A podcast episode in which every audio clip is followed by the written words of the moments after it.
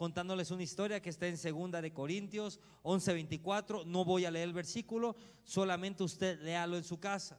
Pero este Corintios se refiere a los sucesos que pasó el apóstol Pablo después de haber tenido un encuentro con Jesús.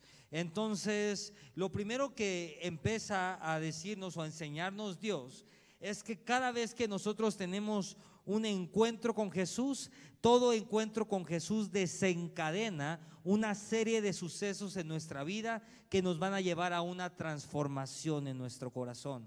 Y, esto es algo bien interesante, porque la historia es muy sencilla. Después de que el apóstol Pablo tiene un encuentro con Jesús, la palabra de Dios dice en, en Corintios que él es azotado, que él es eh, golpeado con una vara, después de ser azotado, creo que fue cinco veces azotado, después de ser azotado dice la palabra que fue apedrado, después de ser apedrado dice que naufragó por tres veces, eh, se perdió en el mar por tres veces, después de eso dice que pasó hambre y sed, dice que estaba preocupado porque la iglesia que estaba creciendo, dice que por momentos pasó por enfermedad y usted va a decir, pero si es el apóstol Pablo, si es que tuvo un encuentro con Jesús, ¿por qué vivió Y no solamente vive esto, sino después de vivir todo esto, el apóstol Pablo, ya en sus últimos días, nos deja un versículo sumamente profundo y sumamente predicado. Y, mira lo que dice la Biblia en Romanos 8, 28, y, dice lo siguiente, y, y sabemos, Romanos 8, 28, y sabemos que a los que aman a Dios, di conmigo, a los que aman a Dios, todas las cosas. Ojo acá, dice algunas cosas. Uy, dice tres cosas. Dice cinco cosas. Dice todas las cosas ayudan a bien. Esto es conforme a, los que su propósito son llamados. Cuando el apóstol Pablo dice, sabemos, esto es algo bien interesante, porque ahí empieza diciendo, y sabemos, di conmigo, sabemos. El apóstol Pablo está enseñando esto no desde un punto de conocimiento, sino desde un punto de experiencia. Él había pasado latigazos, él había pasado enfermedades, él había naufragado. Y después de haber pasado todo esto, él escribe, y sabemos que los que aman a Dios, todas las cosas, di conmigo, todas las cosas, todas las cosas le ayudan a bien. En otras palabras, el apóstol Pablo está diciendo y te dice hoy, todo lo que pasas en tu vida, todo lo que tengas que enfrentar, todas las cosas te ayudan para bien si amas a Dios. Entonces, pastor, la situación que estoy conviviendo con mi hijo me ayuda bien? Sí. La situación que estoy viviendo con mi esposo me ayuda bien. La situación que estoy viviendo en mi economía, igual mi economía no ha sido tan buena, me ayuda bien. Pero pastor, pero me detectaron el COVID, ¿me ayuda bien eso? ¿Cómo es esto? Fíjate muy bien, iglesia. En medio de la crisis es cuando más clamas a Dios. Igual y tú no eras una mujer o un hombre de oración, pero cuando empezaste a vivir una situación con tu hijo y dijiste, ay, mi hijo le está pasando mal, mi hija le está pasando mal, yo tengo que levantarme en la brecha y orar y orar y orar y orar. Y no te diste cuenta que la situación que estaba viviendo tu hijo te convirtió en un hombre y en una mujer de oración. No te diste cuenta que la crisis que estabas viviendo te convirtió en un hombre y una mujer de clamor. Y en medio de esa crisis y en medio de esa crisis financiera tú decías, Señor, yo clamo a ti porque no tengo de dónde voy a sacar dinero. Yo no sé cómo voy a pagar esto, Señor, pero yo clamo a ti. Y no te diste cuenta que tu fe iba creciendo, iba creciendo, iba creciendo. Y en medio de la crisis tu fe fue creciendo. ¿Para qué, pastor? Para que puedas soportar la gloria que será desatada sobre tu vida. Lo voy a enseñar otra vez. Porque el apóstol Pablo, después de todo, dice, pero todo es para bien.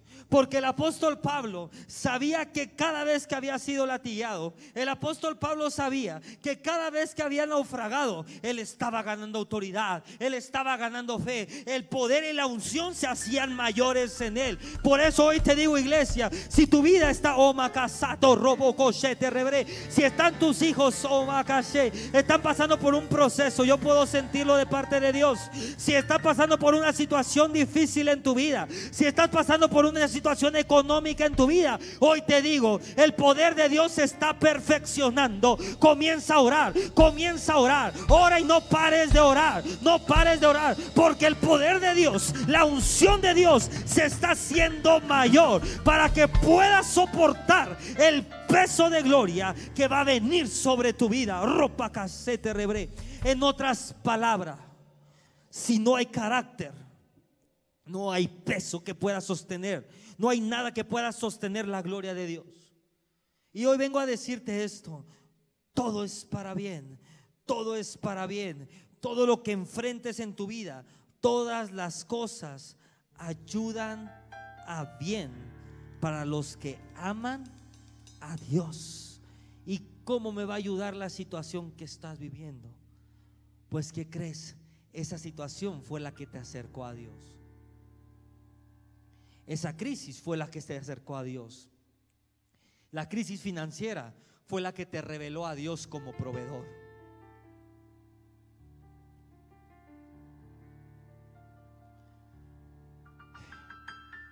Una persona que no ha experimentado a Dios en una crisis es una persona que no conoce la sobrenaturalidad de Dios.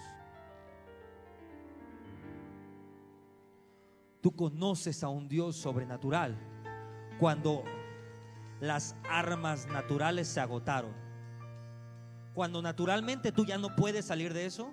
Cuando naturalmente tú ya no puedes salir adelante. En ese momento es revelado el Dios sobrenatural.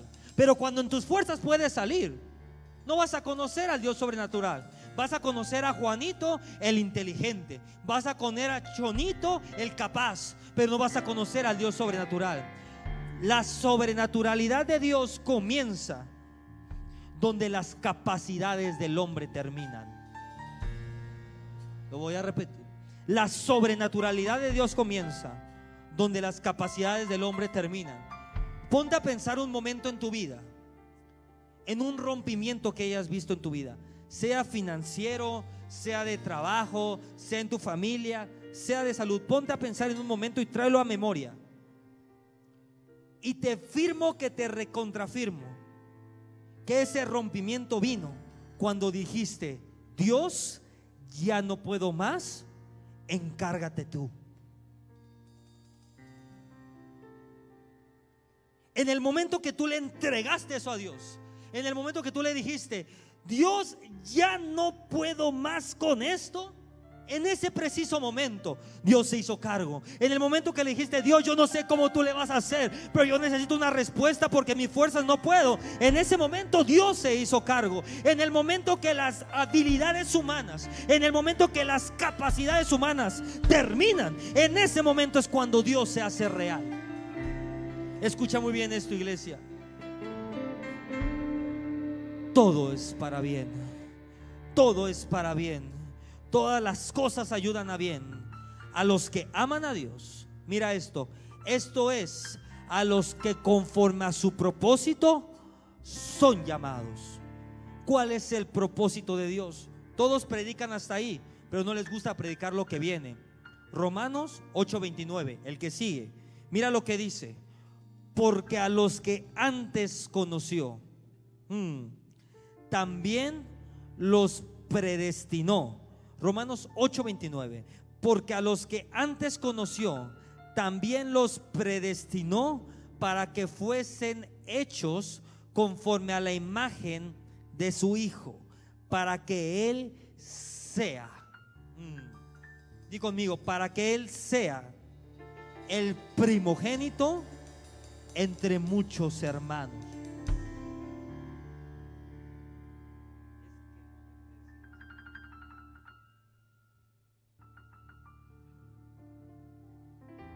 Tú no puedes decir hermano. Tú no te puedes decir hermano si no has sido transformado a la imagen de Cristo. Hermanito, hermanito. Pero aquí dice la palabra de Dios, porque a los que antes conoció también los predestinó. O sea, Dios te conoció antes de que nacieres y te predestinó antes de que nacieres para que fueses hecho conforme a la imagen de su Hijo, para que Él sea, o sea, Jesús, sea el primogénito entre muchos hermanos. Cuando somos transformados a la imagen y semejanza de Dios. La palabra de Dios dice que somos hermanos de Jesús. Él es el primogénito, pero nosotros somos hermanos. En otras palabras, cuando somos transformados conforme a la imagen de Jesús, la autoridad de Cristo nos es desatada. Las bendiciones de Cristo nos es desatada. La victoria que Cristo obtuvo nos es desatada. Ojo acá. Pero es mm, hasta que venga la transformación.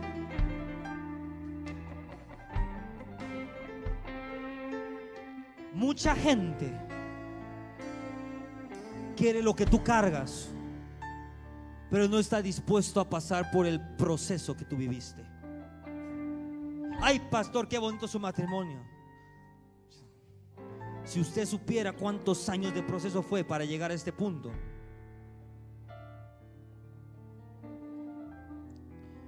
Cada vez que nosotros como pastores damos un consejo, lo hacemos desde un punto de revelación y de experiencia, con el fin de que nuestros hijos no pasen lo mismo que nosotros pasamos. Pongan mucha atención en esto, iglesia. ¿Cuál es el propósito más grande de Dios para nosotros? que seamos, esto es, porque mucha gente dice, le dices, ¿cuál es su propósito? ¿Quién sabe? Hombre de negocios. Ese está bien. ¿Cuál es el propósito de Dios? ¿Cuál es el verdadero propósito de Dios para esta iglesia? ¿Cuál es el verdadero propósito de Dios para los hijos? Apunta ahí el propósito y el llamado más alto de Dios para nosotros es que seamos transformados y cambiados a la naturaleza y al carácter de Dios para ser como Cristo. En otras palabras y más en español, el propósito más grande de Dios hacia nosotros es que seamos como Jesús. Así que cuando le pregunten a usted, ¿conoce su propósito? Usted va a decir, sí. ¿Y cuál es? Ser como Jesús. Caminar como Jesús. Orar como Jesús. Liberar como Jesús. Sanar como Jesús. El propósito más grande, oh La palabra de Dios dice que usted vino a la tierra a ser transformado hasta llegar a la imagen y semejanza de Cristo Jesús. Uy. El apóstol Pablo dice esto. Yo no pretendo haberlo alcanzado. Oh, escucha muy bien esto. Yo no pretendo haberlo alcanzado a ser como Cristo. Pero esto sí hago. Yo prosigo a la meta.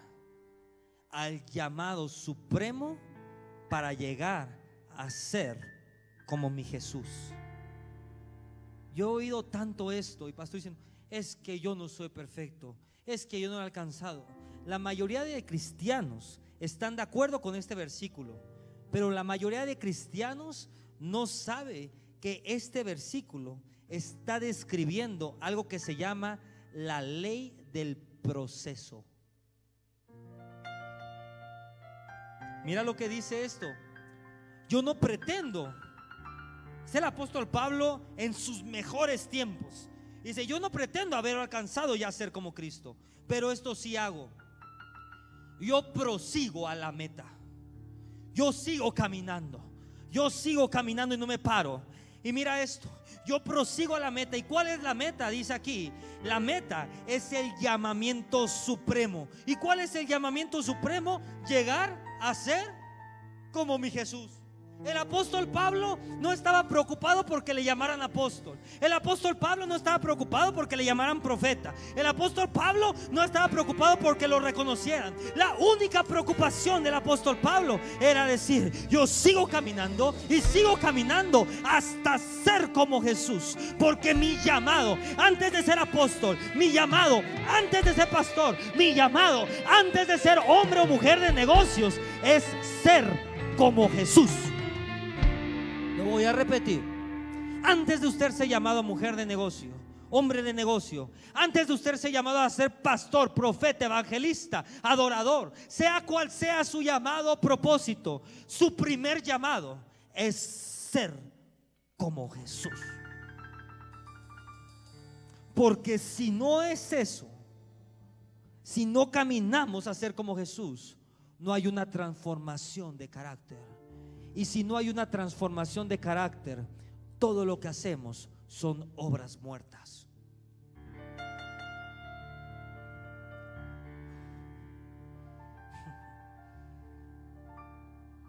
Cuando guardamos los mandamientos de Dios, cuando hacemos su voluntad, Él dice esto, si tú guardas mis mandamientos, si tú guardas mi voluntad, si tú haces mi voluntad, todo lo que tú hagas será bendecido. Tu familia será bendecida.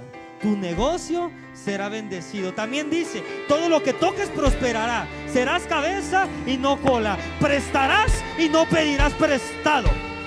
Pero esto es para los que hagan su voluntad. Y pastor, ¿cómo puedo hacer su voluntad? Póngala ahí para poder hacer la voluntad de Dios, primero tienes que morir a tu voluntad.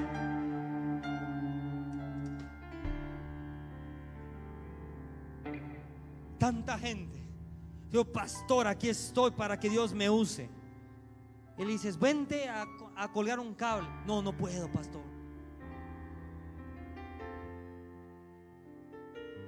Dios prueba los corazones. Si usted, y, están de testigos los, chavos y gente de liderazgo que camina conmigo. Si usted viene aquí un sábado, usted va a encontrar a un pastor en pants llenos de polvo, playera llena de polvo, con los pelos así, cansado, pero va a encontrar un pastor arrastrándose abajo del altar, poniendo cables, arriba con un taladro, conectando cosas. ¿Sabe por qué? Porque de eso se trata el reino de Dios. A Dios no solamente se le sirve en un altar. A Dios todo aspecto de nuestra vida tiene que hablar de quién es Dios. A Dios se le sirve también aspirando. A Dios se le sirve también haciendo hoyo. A Dios se le sirve también jalando cables. A Dios se le sirve tocando un instrumento. A Dios se le sirve recogiendo una basurita. Sea lo que tú hagas para Dios, le estás sirviendo a Dios. Y Dios ve en eso. Oh, Mucha gente, mucha gente le gusta lo que ve, pero no conoce lo que hay atrás. Pastor, pero ¿cómo le, cómo le hace la iglesia para, para, para conectar todo eso? Pues te invito el sábado y te enseño. pero ¿cómo le hicieron para conectar? Pues ¿cómo que cómo? Poniéndote unos pants, arremangándote las mangas y haciéndolo. Iglesia, aprende estas dos cosas. Tu pastor nunca te va a pedir nada que él no haya hecho y nunca te va a enseñar algo que él no haya experimentado. ¿Sabe por qué yo lo hago? Porque si yo le pido a ellos que lleguen temprano es porque yo soy el primero en llegar temprano. Porque si yo le pido a alguien que me ayude a calar un cable es porque yo soy el primero en estar haciéndolo. Porque el hacerlo te da la autoridad de reclamar. En otras palabras, no, Usted no puede, oh, usted no puede reclamar prosperidad si nunca ha diezmado. Porque el diezmar te da el derecho de pedir. Usted no puede decir, Señor, sáname si no te has arrepentido de tus pecados. Porque el arrepentimiento te da el derecho de acercarte a la presencia de Dios. Dame, dame, dame, dame. ¿Y tú qué le das a Dios? ¿Y tú qué le das a Dios? No dije a la iglesia, no dije al pastor. ¿Tú qué le das a Dios? Pastor, ¿qué le puedo dar a Dios? Si ahorita no tengo cham,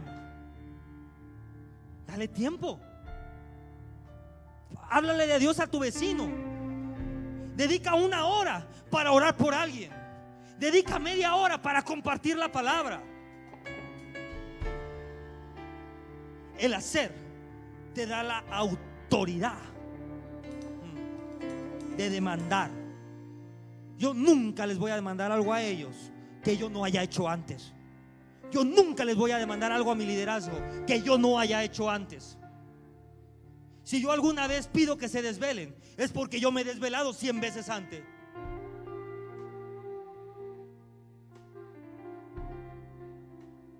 Eso es reino, iglesia. Predicar con el ejemplo. Eso es reino. Eso es reino. Eso es reino. Hmm.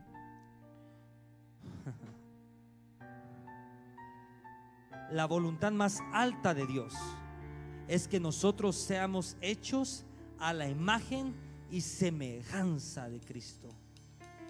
Pero para llegar a ello, tenemos que entender que estamos sujetos a una ley.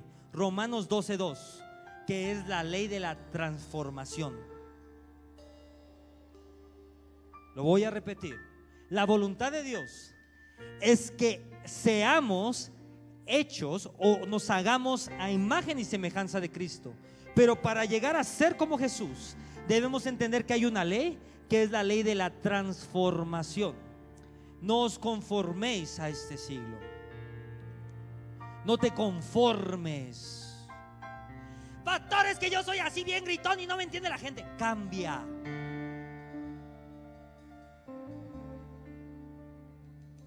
Pastor, pero yo hablo bien fuerte y ha sido así toda mi vida.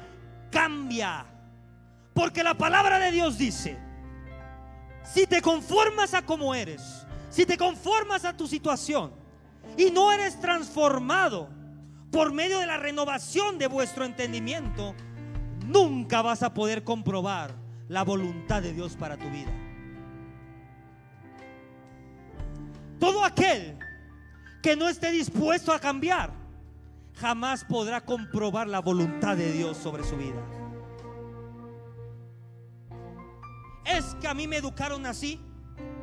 Es que la vida me hizo duro. Pues empieza a pedirle a Dios que quebrante tu corazón. Porque con esa actitud nunca vas a poder comprobar la voluntad de Dios. Es que yo hablo gritado con todos. Pues em, como dice mi abuelita, pues habla con vocecita bonita. Porque si no cambias eso, nunca vas a poder comprobar cuál es la voluntad de Dios para tu vida. Todo aquel que no esté dispuesto a ser transformado está condenado a no conocer la voluntad de Dios para sus vidas. Es que no puedo, pastor. Punto y coma. Si puedes, no quieres. Porque todo aquel que esté en este lugar, si lo ha decidido ser transformado, es transformado. Porque la palabra de Dios dice que nosotros damos el primer paso y Dios hace el resto. Transfórmate. No os conformes a este siglo. En otras palabras, no te conformes a tu manera de ser. No te conformes a tu manera de hablar. No te conformes a tu manera de pensar. No te conformes a tu manera de caminar. Sino transformados por medio de la renovación de vuestro entendimiento. En otras palabras, dice Dios aquí,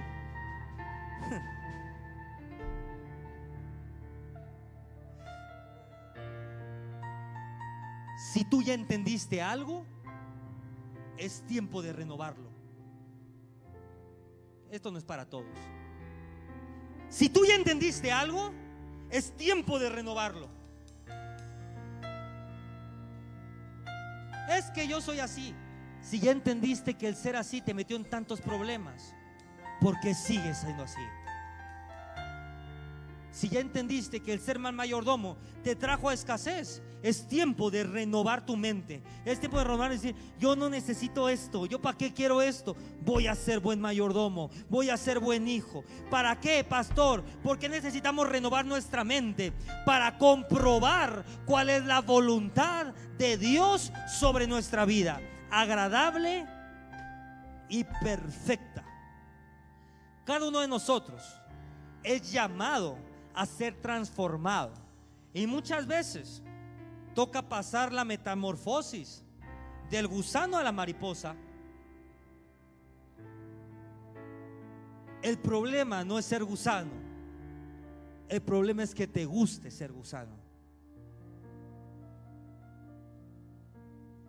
El problema no es que tengas un mal temperamento.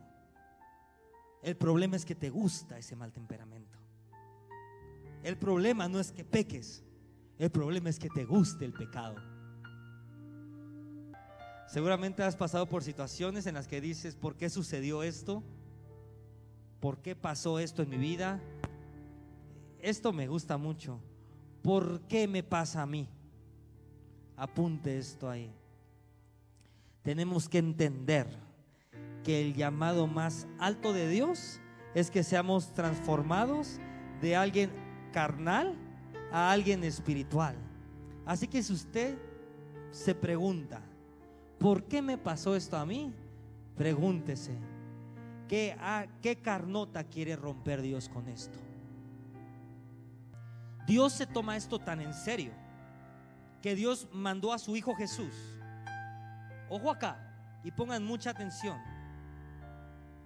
Y lo hizo pasar 30 años para que Jesús fuera el tipo de persona que fuera el modelo para ser como Dios.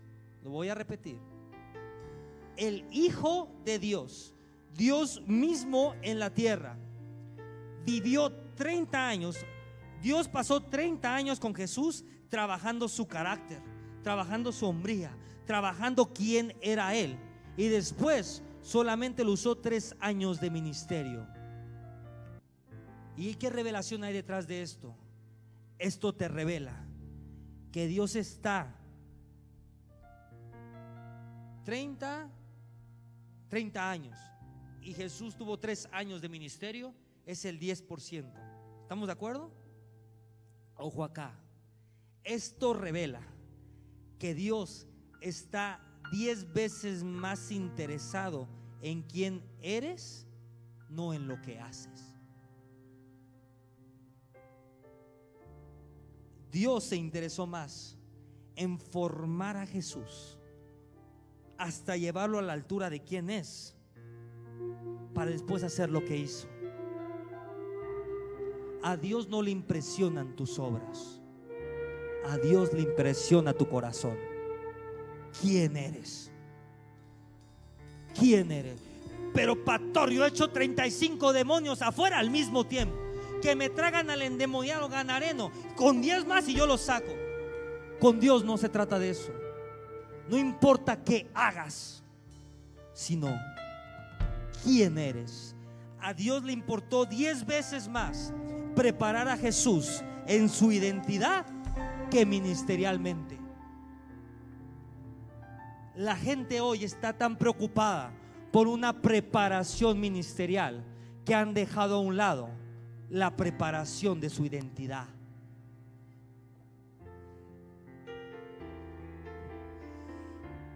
Termino con esto. Romanos 8:18. Pues tengo por cierto que las aflicciones de este tiempo,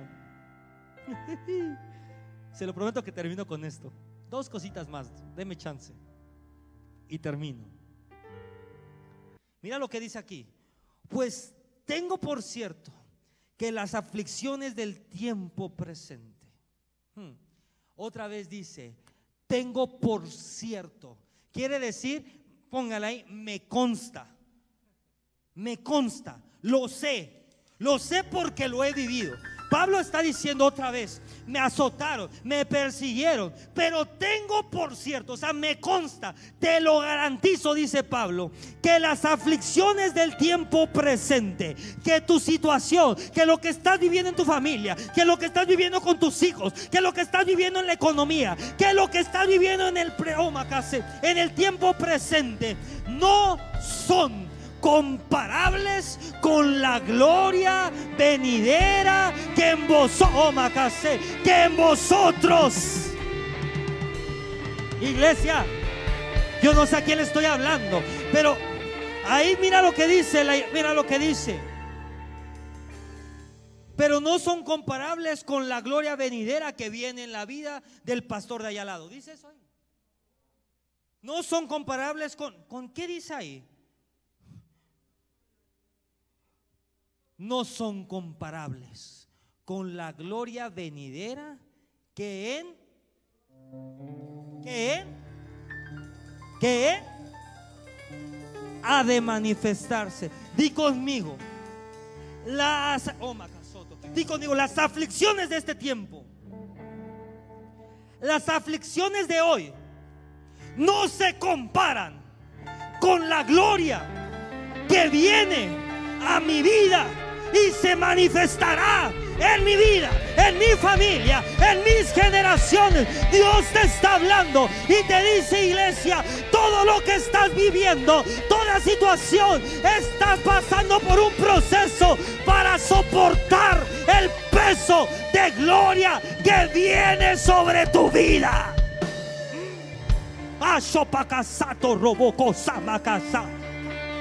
Dos cosas. Número uno, Apúntale esto ahí. Revelación 5.0. Ponle ahí. Nosotros no tenemos enemigos. Pastor. Pero dice la Biblia que mis enemigos. Después de Cristo, nosotros no tenemos enemigos. Apúntale ahí. Solo tenemos amigos y empleadores. Ya, pastor, ahora sí.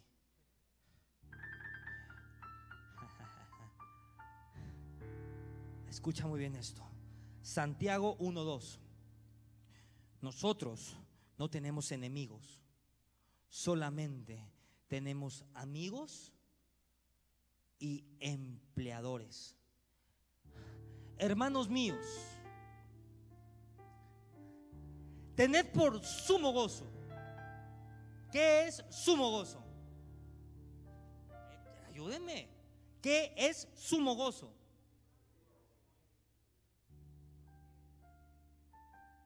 ¿Sumo gozo es así?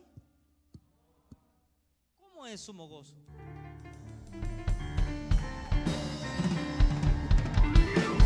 Ojo acá, hermanos míos, tened por sumo gozo cuando os halléis en diversas pruebas.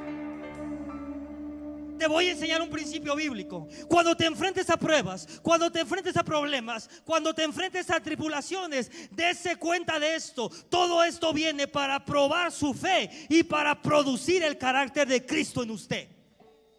Lo voy a repetir.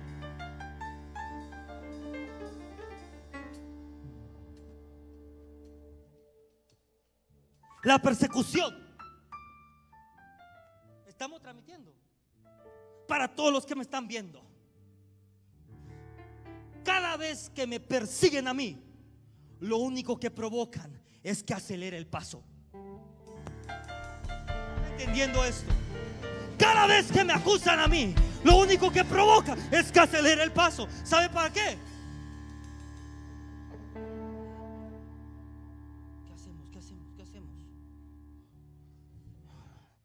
Ven, Luisito, agárrate una botella de agua.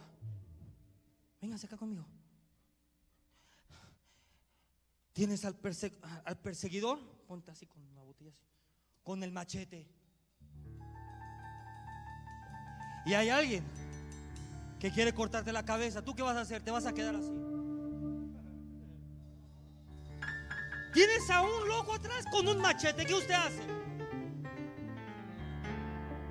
Pero está cansado. Pero le duelen los pies. Pero le duele la cabeza.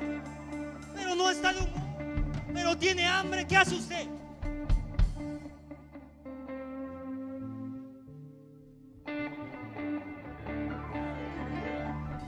Escucha bien esto, iglesia. La persecución viene a acelerarnos.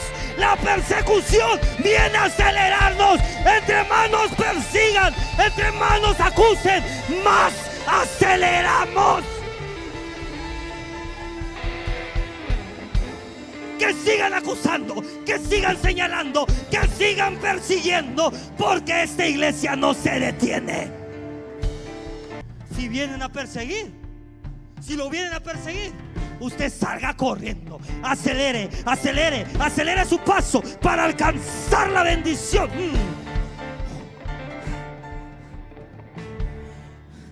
Cuando vienen las pruebas, no, nos, no, las trate, no, trate como intrusos, sino al contrario, dele la bienvenida, como si fueran amigos, porque ellos esas pruebas vienen a producir tres cosas en tu vida. Carácter, fruto hmm, y vida. Segunda de Corintios 4, 17. Deme un minuto más, por favor. Déjeme cerrar como tengo que cerrar esto. Segunda de Corintios 4, 17. ¿Por qué? ¿Por qué? ¿Por qué? Porque esta leve tribulación que durará para siempre, que durará 100 años, que durará 500 años. Porque esta leve tribulación, ¿qué dice ahí? Momentánea. Te voy a enseñar primer principio. Todo proceso tiene fecha de caducidad y la fecha de caducidad está en tus manos. Tú decides cuánto tiempo estás en el desierto un día o toda una vida. Porque esta leve tribulación momentánea produce, produce, produce, produce, produce, produce en nosotros un cada vez más excelente y eterno peso de gloria. Mira lo que dice la palabra de Dios dice que las tribulaciones producen en nosotros un peso de gloria. Es decir, que todas las aflicciones trabajan para nosotros porque esas aflicciones, apunta muy bien eso iglesia, toda aflicción produce el fruto del Espíritu. Cuando vienen las aflicciones, desarrollamos paciencia, desarrollamos amor, desarrollamos misericordia, desarrollamos perdón, desarrollamos la gracia de Dios sobre nosotros. Usted puede decirme, igual no conocía a Dios, pero hoy yo sé que Dios saca de la crisis. Hoy yo sé que Dios saca de la pobreza. Hoy yo sé que Dios saca de la aflicción. Y si Dios lo hizo una vez, lo puede hacer una, lo puede hacer dos, lo puede hacer tres, lo puede hacer cuatro, lo puede hacer cinco veces. Termino. Todos los que alcancen la madurez de Cristo van a pasar muchas veces por pruebas que los sacudirán. Sacudirán su mente o quebrantarán su corazón. Y aquí viene lo interesante ¿Cuántos sacudimientos necesitas vivir para acercarte a ser como Cristo? ¿Cuántas veces Dios tiene que quebrantar tu corazón? Hmm. Esta pandemia por la que estamos pasando es una prueba.